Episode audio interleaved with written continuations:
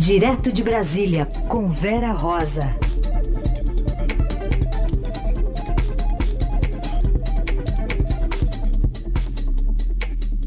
Oi, Vera, bom dia. Bom dia, Heisen. Bom dia, Carol. Bom dia, Vera. Vamos começar falando então sobre a agenda do dia. A reforma da Previdência, parece que a fatura se liquida hoje, né? Tem uma, uma votação de dois né? destaques, né? Esperamos que se termine hoje. Eu queria só colocar em contexto uma fala ontem do ministro da Economia, Paulo Guedes, disse que o Congresso fez um belo trabalho, primeiro na Câmara, depois do Senado, e que não há problema, assim, na reforma não economizar um trilhão de reais em 10 anos, é, como era previsto, né? Se estados e municípios conseguirem fazer uma reforma também. Vamos ver. Não faz mal a nossa não chegar a um trilhão, porque não adianta o federal ter um trilhão e os estados e municípios não. O ideal é que estados e municípios venham juntos. Agora, hoje tem todo o cuidado da análise de destaques que podem reduzir quase 80 bilhões da economia, né? Exatamente. São dois destaques que estão, estão sendo, vão ser analisados agora pela manhã. É, um apresentado pela bancada do PT, outro pela rede. É, são destaques, na verdade, que eh, tiram do texto a proibição de aposentadoria especial por periculosidade eh, para algumas categorias. É, isso, se, se, aprovados esses destaques, desidra, desidrataria um pouco mais a economia da, da reforma da Previdência em 10 anos, né, que já caiu para 800 bi e ficaria agora, uh, se, se, esses destaques forem aprovados, em 76,5 bilhões a menos. Quer dizer, querem tirar ali o, do bolo da reforma esse, esse dinheiro. É, aliás, aqui a, a, gente fala assim, é bolo ou é torta? Porque em Brasília você sabe que tem uma discussão, né? o, que, é. que é bo, o que, que, é bolo e o que, que é torta? O que, que é pior ou melhor, né? Aqui é uma discussão. Você vai comprar um bolo e fala, não, isso é torta? Não, é bolo. é igual biscoito e bolacha. É igual biscoito e bolacha. É. Mas, ó, mas é, tirando a brincadeira de, de lado, é, o Senado aprovou ontem à noite o texto principal da reforma da Previdência, né? Foram, se, é, foram é, 60 votos a favor, 19 contra.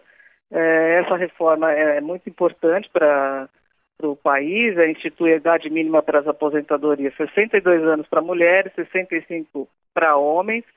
É, é, uma, é uma modernização do Estado brasileiro, né? É, agora atinge 72 milhões de, de, pessoas, entre trabalhadores da iniciativa privada e servidores públicos. Foram oito meses de discussão, né, Carol e Heisen? Foram, lembrando que essa reforma foi apresentada em fevereiro, né? E só agora conseguiram aprovar em segundo turno. E o que o ministro Guedes estava falando aí no, no áudio é que precisa estender para estados e municípios, mas isso é o que trata uma proposta que, eles chamam aqui de PEC paralela proposta de emenda constitucional paralela, que seria para estados e municípios. E o presidente Bolsonaro, em Tóquio, é, agradeceu o presidente do, do Senado, Davi Alcolumbre, pela aprovação do texto mas disse, agradeceu o Congresso, mas deu uma ironizada, né? Disse, eu não articulei nada, quem articulou foi o delegado Valdir, numa referência ao ex-líder do PSL, delegado Valdir, né? Que, que agora é ex mesmo, né? Porque Eduardo é, por enquanto ex, é. Por enquanto, é. é. E Vera, algum risco aí nesses dois destaques que são votados hoje? Risco eu estou falando do ponto de vista do, do governo, né? Risco de aprovar, né? É. risco para o governo. Olha, depende da, um pouco ali do MDB, porque ontem à noite o, o presidente do Senado, Davi Alcolumbre, encerrou a votação e deixou isso para hoje, porque o MDB estava é, meio estava meio assim confuso se é, apoiava a bancada do MDB, se, se dava apoio ou não a esses destaques. Então, depende um pouco. Se for se o MDB entrar, aí realmente pode, pode desidratar essa proposta é, e, esses dois destaques serem aprovados. E o que faria então, mudar de ideia ou ir para um lado ou para o outro? Tem alguma é. coisa em jogo, assim? Alguma coisa? Como? Tem alguma coisa em jogo que dá para identificar o que o faria ir para um lado ou para o outro? Não, é porque como o ano que vem é um ano eleitoral, né, hum. Carol, é, é, eles, os parlamentares ali sempre querem é, mostrar ali um, um serviço para ficar bem com, com, com os eleitores, uhum. né? E é uma proibição de aposentadoria. O, texto preve, proíbe aposentadoria especial por periculosidade. E, e eles querem retirar isso. Não sabemos exatamente o que, que a bancada do MDB está querendo com isso. Provavelmente tem alguma coisa que queira negociar com o governo, pode ser até alguma emenda é, parlamentar, né? Sempre tem alguma coisa por trás, nem, nem tudo é dito ali. Uhum. Tá bom, o MDB sendo MDB, né? Na, na é. Agora, os destaques foram apresentados pelo PT, é. Partido dos Trabalhadores e Rede. Sim. Os dois tratam dessa questão de, de aposentadoria de trabalhadores expostos a agentes nocivos, Sim. químicos, biológicos, prejudiciais à saúde. A saúde, o PT, é, o PT fala mais da questão de contemplar vigilantes armados é, nessa questão da periculosidade, essa categoria. E a rede fala dessa questão dos trabalhadores expostos a agentes químicos, uhum. noci uh, agentes nocivos químicos, biológicos, prejudiciais à saúde. O fato é que a retirada desses dois dispositivos reduziria a economia na, na reforma da Previdência. Muito bem, vamos acompanhar então, mas outro assunto do dia hoje também com votação importante é lá no, no STF, que retoma hoje o julgamento uh, daquela tese de prisão após condenação em segunda instância. instância. O clima está tenso ali no Supremo, Vera? Clima tenso, é, porque Olha, é, a nossa apuração é que o Supremo é, deve derrubar esse entendimento, né, de prisão após condenação em segunda instância. Só que sempre vocês sabem que tem muita pressão, né? Muita pressão. E está ganhando força uma tese de que pode haver uma solução intermediária, que é uma proposta que foi feita pelo ministro Dias Toffoli, presidente do Supremo, por essa, por essa tese, é, a condenação teria que ser confirmada pelo Superior Tribunal de Justiça. Aí não seria nem segunda instância, seria uma terceira instância. Se for assim, é, não necessariamente o ex-presidente Lula seria beneficiado agora, até porque ele já foi julgado pelo Superior Tribunal de Justiça. É, então, é, realmente há esse clima tenso. E hoje é, a, a, o que se fala é que muito, muito se espera o voto do Celso de Mello também, porque todo mundo está dizendo aqui o seguinte, não, esse julgamento acaba amanhã. Aí um ministro falou ontem para a gente assim, é, precisa combinar com os russos, né? Porque só o Celso de Mello votando vai no mínimo 40 minutos. Uhum. O voto do relator, que é o Marco Aurélio, tem oito páginas. Ele já disse que é no mínimo meia hora. Uhum. Então é uma coisa assim que deve acabar, mas, mas deve acabar amanhã, sim. Deve acabar amanhã. Se não tiver pedido de vista, né? Pois é. Ah, é. Também tem um, um, uma pressão ali de vem para a rua, esses movimentos, para que possa haver um pedido de vista, que é mais tempo, né, análise para o recurso, para que não seja definido agora. Isso se é, para ter mais realmente mais tempo para análise né, uhum, do caso. Uhum. É, porque Por... se o clima não está pacificado, fica difícil também porque tomar isso, decisão. Exatamente. Assim, né, o clima não estando pacificado, eles defendem isso. Agora, tem também aqueles vídeos lá que chegaram de pelo WhatsApp para os ministros do Supremo, né, com caminhoneiros, dizendo que se soltarem o Lula, vão, vão fazer paralisações, vão subir a rampa com caminhões. Mas é... o quão forte o governo leva é, a sério, né, esse discurso dos caminhoneiros esses vídeos que estão circulando, Vera?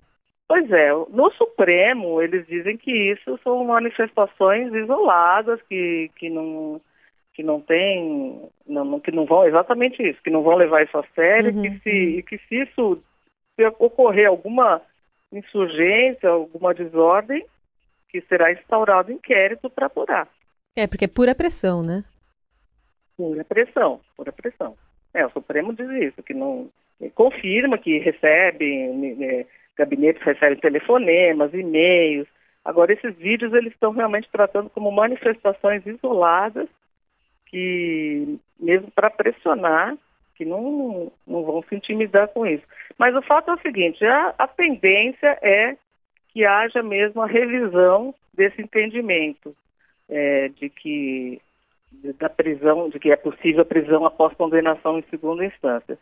É, é, a tendência é que se esgotem todos os recursos é, para, né, que é o chamado juridiquês que a gente fala aqui, é o trânsito em julgado, né? É, esgotando-se todos os recursos, o, o réu só poderia ser preso após o esgotamento de todos os recursos. Mas há essa solução intermediária diante do impasse, porque de qualquer forma, o que se vê é que o placar vai ser bastante apertado aqui, sabe? A tendência é de um placar apertado. É, são 11 ministros, pode ser 6 a 5 para um lado, 6 a 5 para o outro, 7 a 4. É, Fica apertadinho tá, assim, né? Tá, tá bem, tá bem apertado. Muito bem. Na Gente... verdade, deve provocar um racha no plenário. De um lado, aqueles chamados ministros legalistas, né, que defendem, defendem uma resposta, eles dizem, uma resposta rigorosa no combate à corrupção, e de outros, os, os ministros garantistas, destacam o princípio constitucional da presunção de, da inocência, uhum. direitos fundamentais dos presos. Vera, antes do nosso próximo assunto aqui, tem a ver aí com a, o dia do fico de Eduardo Bolsonaro. O presidente Bolsonaro está lá em Tóquio, se preparando já para seguir para a China. E a gente tem a atualização das informações direto da capital japonesa com a Júlia Lindner. Oi, Júlia. Olá, Carolina. Olá, Heisen. O presidente Jair Bolsonaro se reuniu hoje com o primeiro-ministro do Japão, Shinzo Abe, e disse que recebeu sinalização positiva sobre o acordo entre Mercosul e Japão. Segundo o presidente Bolsonaro, uma formalização do início das negociações deve ser feita em novembro, quando Shinzo Abe fará uma visita oficial ao Brasil. Um ponto curioso dessa conversa entre as duas autoridades é que o presidente Bolsonaro convidou o Shinzo Abe a comer um churrasco quando ele estiver no Brasil. A ideia é mostrar para ele a qualidade da carne brasileira e assim conseguir liberar a entrada de suínos e bovinos no Japão, que é uma iniciativa que o presidente Bolsonaro tem insistido bastante ao longo dessa viagem pela Ásia. Uma outra coisa que ele disse também é que ele recebeu um apoio do Japão à entrada do Brasil na OCDE, mas ele admitiu que esse processo ainda deve demorar de dois a três anos, ou seja, um processo ainda mais lento que deve correr pelos próximos anos. O presidente Bolsonaro também voltou a se manifestar sobre protestos que têm acontecido na América do Sul, especialmente no Chile, onde os protestos já deixaram pelo menos 15 mortos, e ele não descartou a possibilidade de algo semelhante ocorrer no Brasil. Por causa disso, ele disse que acionou o Ministério da Defesa para monitorar possíveis manifestações desse tipo e disse que, caso isso ocorra, ele está disposto a acionar as Forças Armadas para conter esse tipo de protesto no Brasil. O presidente Jair Bolsonaro também parabenizou o filho, Eduardo Bolsonaro, por ter decidido ficar no Brasil na liderança do PSL da Câmara, ao invés de tentar assumir a embaixada do Brasil em Washington. O presidente lembrou que, mesmo que ele formalizasse a indicação do Eduardo, ele não poderia garantir que ele teria os votos necessários no Senado, responsável por validar ou não essa indicação. Com a desistência do Eduardo, o presidente sinalizou que deve indicar o Nestor Que é um diplomata de carreira alinhado é, com o Olavo de Carvalho, muito ligado ao chanceler Ernesto Araújo, para assumir a, a embaixada do Brasil nos Estados Unidos. O mais interessante dessa fala do presidente Bolsonaro sobre o filho é que ele não descartou a possibilidade de indicar o Eduardo Bolsonaro para assumir a embaixada do Brasil em Washington mais para frente. Ele só disse que isso não deve acontecer no próximo ano, então ele deixou em aberto a possibilidade de fazer a indicação até o final do mandato, entre 2021 e 2022. Muito bem, tá aí Júlia Lindner, direto de Tóquio. Ô Vera, então toda a diplomacia de Eduardo Bolsonaro vai ter que ser usada agora na crise do PSL, não com os americanos. pois é, né, Heisen? Ele disse ontem é, no plenário ali que realmente ele vai ficar como líder da bancada do PSL, vai tentar pôr panos quentes nessa confusão toda, que isso é o que interessa agora. E agora vamos ver, né? Porque, como vocês dizem na novela do Éramos 53, a crise continua, né? Não está pacificado ainda. Ele, ele se manteve como líder, desistiu da indicação para o embaixador do Brasil nos Estados Unidos, mas na verdade a gente sabe que ele desistiu porque ele não teria, pela nossa apuração, ele não, nossos levantamentos, né, que foram feitos ali com senadores, ele não teria o, o apoio suficiente de senadores para ter essa indicação aprovada para ser o embaixador do Brasil nos Estados Unidos. O Estadão até fez ontem, um, anteontem, aliás, um levantamento ali com senadores, ele, ele teria muita dificuldade, muita dificuldade. Aí o presidente Bolsonaro disse que seria mais estratégico o filho ajudar a pacificar o PSL e acatar os cacos deixados pela crise interna. Agora, ontem também teve aquela reunião do, do, do PS, PSL aqui em Brasília e abriram processo contra 19 parlamentares. A, a, a direção do PSL, o abriu processo contra 19 parlamentares, entre eles Eduardo Bolsonaro. Esses 19 são ligados ao, ao presidente Bolsonaro. Só que o grupo obteve uma liminar para evitar a suspensão. Então está correndo na justiça isso. Então, quer dizer, continua, nada, nada está pacificado ainda. É. Aliás, a Vera falou sobre novela? A Eldorado FM apresenta uma obra inspirada em fatos reais. No capítulo de hoje.